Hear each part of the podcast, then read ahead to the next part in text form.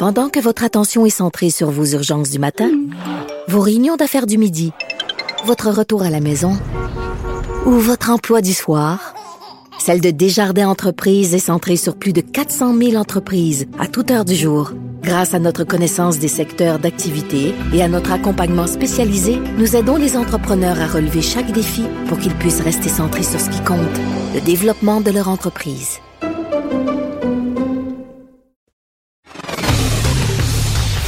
Martineau, franchement, même avec les cheveux gris, il reste un animateur très coloré, politiquement incorrect.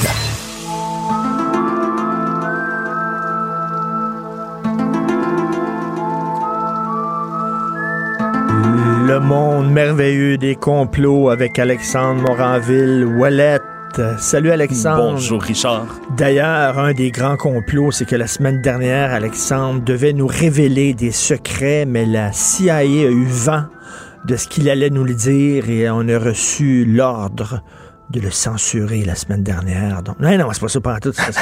Ils m'ont brainwashé au LSD à McGill. Oui, C'était le fun. T'étais pas là la semaine passée. On avait un invité de dernière minute. On a dû te tasser, malheureusement. Tu reviens et là, tu nous parles du Saint-Suaire. Ben, le Saint-Suaire, le Suaire de Turin. Richard, je suis un fan fini d'archéologie. J'en parle tout le temps. Mais là, ce qu'on va faire, ce qu'on appelle de l'archéofiction, un tout petit peu. On va faire de l'archéologie avec des objets, oui, du passé, mais dont ah, on n'est pas très certain aujourd'hui. Le suaire de Turin, qui est l'objet, Richard, le plus étudié de l'histoire humaine. C'est vrai? Oui, officiellement, c'est l'objet dont, dont, il y a eu le plus d'études, le plus d'analyses scientifiques et littéralement l'objet le plus observé, analysé de l'histoire. La question à 100 000 est-ce que l'Église catholique affirme que c'est effectivement euh, le, une image imprimée de Jésus? C'est ça qui est assez étrange. Euh, L'Église catholique elle-même euh, reconnaît ne reconnaît pas qu'il s'agit d'une relique. Hein. Il y a divers degrés, si on veut, d'objets saints. Euh, il considère que c'est une icône, qui est quelque chose un tout petit peu plus bas, euh, duquel on peut s'inspirer, qui peut inciter à la prière, mais même l'Église catholique autorise toutes les études que les scientifiques veulent sur le suaire de Turin.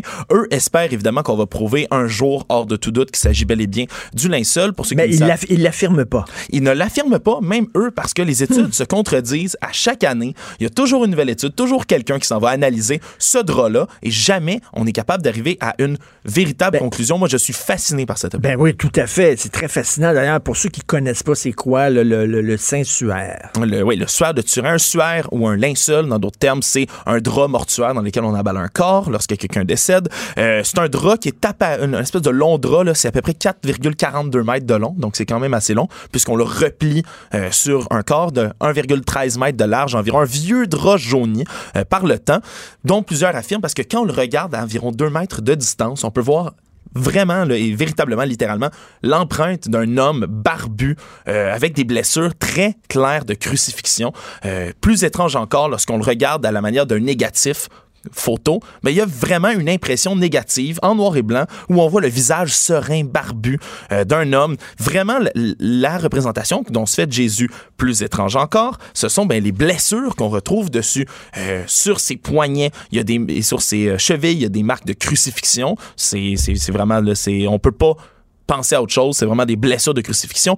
Autour de sa tête, il y a des blessures causées par des épines ou un casque d'épines qu'on y a renfoncé sur la tête.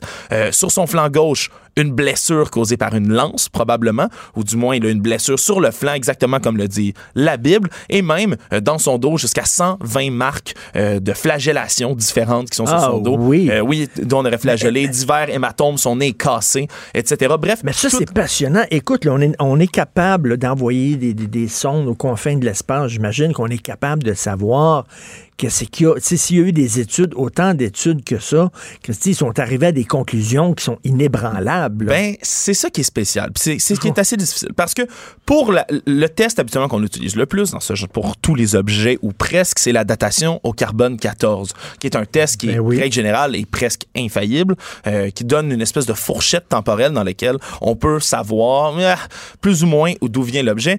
Le truc, c'est le carbone 14, il date que ça viendrait du 13e, 14e siècle. Donc déjà là, dès qu'il y a eu la datation en ben, 88, le drap, bingo, fini. bingo, bango, euh, ça a arrêté ça. Même au Moyen Âge, lorsqu'on l'a trouvé, euh, à peu près dans, aux environs de 1453-1390, les premières fois où on voit historiquement sur papier apparaître le drap, euh, même au début, le, même le pape Clément VII lui dit c'est pas, c'est sûrement pas le vrai drap, faut faire attention avec ça. Euh, dès le début, on a été sceptique que ça avait été quelque chose qui aurait été créé par un faussaire, par quelqu'un qui voulait. Non, mais c'est carbone 14. Dit c'est le 14e siècle, selon moi, paf. Euh, ben, c'est là, que ça devient difficile. C'est que là, il y a d'autres études après ça qui viennent s'installer qui disent oui, mais on a également les archives que le drap a été, dans ces années-là, euh, dans un incendie. Euh, les particules de carbone dégagées par un incendie majeur pourraient avoir interféré là-dedans et on pourrait avoir une datation qui est fausse. Ah. Il y a d'autres choses, par exemple, une étude, ça, c'est, j'ai trouvé ça absolument hallucinant. Il y a une analyse qui a été faite par un criminologue à Zurich des pollens qu'on retrouve dans le drap et à plus de 80% les pollens qu'on retrouve sur le drap proviennent du Moyen-Orient. Oh, de la région de la Palestine, proche de Jérusalem, par exemple. Ben non. Et on ne pouvait les Ben retrouver non. à cette époque-là qu'à cet endroit-là. Autre fait étrange, personne n'est capable, même si on dit que c'est l'œuvre d'un faussaire, personne n'est capable d'expliquer pourquoi il y a un négatif, vraiment, l'imprimé, si on veut, de cet homme-là sur le drap qu'on peut voir dès qu'on le met euh, dans une chambre photo. Pourquoi donc et comment on aurait pu le créer au Moyen Âge? Ça, il y a personne qui s'entend. Il y a personne qui est capable de le dire. Euh, peut-être quelqu'un qui a été chanceux ou ça a été laissé au soleil. Quoi qu'il en soit, évidemment, on parle de rayons peut-être ultraviolets, même dans certains cas selon tout le monde qui est croyant et qui croit au sueur de Turin, mais c'est rien d'autre que le flash de, de la lumière du corps de Jésus-Christ lorsqu'il est, il est ressuscité et on aurait retrouvé le suaire. D'autres- Il y a tellement d'autres techniques, c'est- c'est c'est assez hallucinant. Même si ça avait été l'œuvre d'un faussaire, ben, il y a vraiment du sang là, sur le corps. Il y a vraiment du sang sur le drap qui est retenu. Il n'y a pas de trace de putréfaction non plus, fait assez hallucinant, puisqu'en 30 jours, à peu près, un corps, ça commence déjà à émettre des fluides lorsque c'est déposé là. Alors, donc, le corps serait pas resté longtemps. Mais mettons qu'effectivement, c'est c'est un, c'est un résidu de, de, de Jésus, OK? Mettons effectivement. Alors, Là, on va parler de théologie. Euh, La, la religion catholique nous demande de croire sans voir. Tu Oui. comprends? De croire sans avoir de preuves. Pourquoi euh, Dieu aurait laissé une preuve tangible de l'existence de Jésus en euh, alors que, selon la théologie catholique, tu n'as pas besoin de preuves pour croire? Tu comprends? C'est un peu Il, contradictoire. il semble, selon ce que, ce que l'on certains dirait, c'est le seul objet qui était avec Jésus lorsqu'il est ressuscité. Le, le reste, c'est une caverne, c'est de la pierre. Ça serait le seul objet qui aurait pu retenir, si on veut, la trace de cette ascension divine-là, de cette résurrection-là. Il serait disparu dans un flash de lumière. Ça reste assez hallucinant. Wow. Mais bref, pour, pour ceux qui croient que ça remonte à très loin, il y a quand même d'autres théories étranges, puis je vais, je vais pas avoir le temps de passer sur tout ça.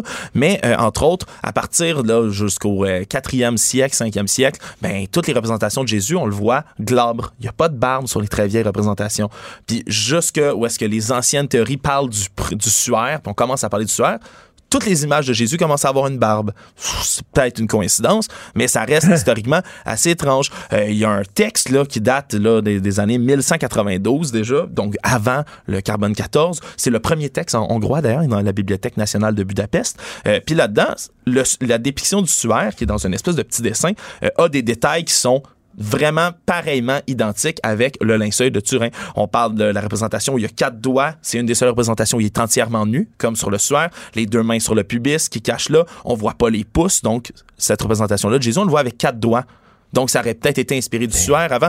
Il y a tellement, tellement de branches de ramifications, de théories. Bref, personne s'entend cet objet-là. C'est un mystère. C'est un mystère encore, même aujourd'hui en 2020. Y a-tu des gens qui impliquent les, les- les extraterrestres là-dedans? Non, non, étrangement, Bon? même comme je dis, l'Église, les scientifiques, un peu tout le monde Mais- est mystifié. Mais moi, je, je- je partage ta, ta fascination pour ce- ce- cet objet-là qui a été étudié autant, autant comme autant, puis on n'arrive pas à savoir comment c'est fait. on peut envoyer des gens dans sur la Lune, des sondes jusqu'à Saturne, mais on n'est pas capable de trouver l'origine véritable de cet objet-là. Ça me fascine. Merci, c'était la chronique de Dan Brown. Et maintenant, non. Alexandre Moranville-Wallet. Merci beaucoup, Alexandre. C'est super passionnant. Jonathan, comment ça va? Ça va pas pire, toi? Ça va très bien. Qu'est-ce qu'il y a à ton Good. émission? Euh, ben, à 10 heures, euh, il y a Guy Nantel qui devrait annoncer qu'il se lance euh, dans la course à la chefferie du Parti québécois. Ben ça, ça serait bien le bout du bout euh, que finalement, il, il se rende au PQ pour dire « Nope! Ben non. Non, finalement, je le ferai pas. » Fait que, comme Mario disait ce matin avec Benoît, ça- je pense pas que ça serait bien reçu comme, euh, comme démarche. Donc, euh, je pense qu'on peut prendre pour acquis ça- qu'il y va. là. il va y avoir un débat des, des, des, des candidats, puis il va y avoir Guy Nantel au débat. Ça va être surréaliste. il va-tu avoir comme le même, le même style que quand il est sur la scène? Je sais pas. Sais, parce que je, sais que c'est un personnage de scène, Guy Nantel, mais reste, c'est Guy Nantel, puis il est habitué de s'exprimer en public de cette façon-là. Tu sais, on fait de la radio et que je peux pas faire une imitation de face, là, mais tu sais, tout le temps comme de regarder à gauche, puis à droite, puis de parler aux gens, puis de ben puncher ses interventions. On va avoir l'impression d'assister à un monologue. Euh, j'ai bien bien hâte de ben voir ça, j'ai hâte de l'entendre, j'ai hâte surtout de le voir face euh, à ce qu'on appelle la meute journalistique, là. Tu sais, euh, Thérèse Parisien est bien fine, là, mais je pense pas qu'elle j'avais fait euh, shaker trop trop Guy Nantel. Euh. c'est short dans une entrevue. Quand il m'a arrivé ici, que euh, je regardais tantôt Pierre Fitzgibbon qui se faisait questionner par mon, mon, ami et collègue Alain Laforêt. T'entendais Alain qui ça sur le bureau en posant sa question. Si bol. Nantel, il va peut-être trouver ça raide un Ça va être très drôle. Bref, euh, Gilles Duceppe euh, va, être, va être avec nous pour, pour analyser ça. On va probablement, on va essayer d'aller en direct là, à la conférence de presse. On va voir s'il prend déjà des bons premier pli de politicien, c'est-à-dire de commencer en retard sa conférence de presse qui est prévue pour 10 heures. Et euh, après ça, ben, Gilles Duceppe va être là pour en parler. J'ai bien, bien hâte d'entendre M. Duceppe là-dessus parce que je pense dans la population, il y a bien des gens qui vont être contents de voir Guy Dantel. Puis moi, je pense sincèrement, il, il part avec une grande longueur d'avance sur les autres, de par le fait que les sympathisants pourront voter. Tu n'es pas obligé d'être membre pour, euh, pour voter, mais l'establishment ben euh, péquiste, le mouvement indépendantiste, comment ils vont recevoir ça? Euh, bien hâte d'en parler avec euh, Gilles Duceppe. On a ça et plein d'autres bons invités. Écoute, j'ai très hâte d'entendre ça. Écoute, tu as fait une entrevue avec une personne controversée, puis tu lui as pas donné un free ride, tu as posé des questions, tu l'as mis dans le coin. Bravo, c'était une super entrevue. On va t'écouter avec Maude. Merci beaucoup à Hugo Veilleux. Merci à Hugo Veilleux à la recherche. Non, faut pas donner des free rides, puis tu l'as pas donné de free ride, tu l'as vraiment talonné. c'était ils sont, bien, sont bien organisés, ces gens-là. Hein? Euh, écoute, euh, je suis inondé de messages depuis trois jours maintenant. Euh, quand je dis que c'était des gens louches, là, c'est passé à autre chose. le gars, puis je veux même plus le nommer, le gars hier a fait une heure et demie, je pense, de TV sur un autre site internet là, conspirationniste louche. Mhm. Là. Euh, là, juste parce que je viens dire conspirationniste louche, ils vont sûrement repartir pendant une demi-heure. Parce qu'ils nous écoutent, là. Malheureusement, ce sont rendus de fidèles auditeurs.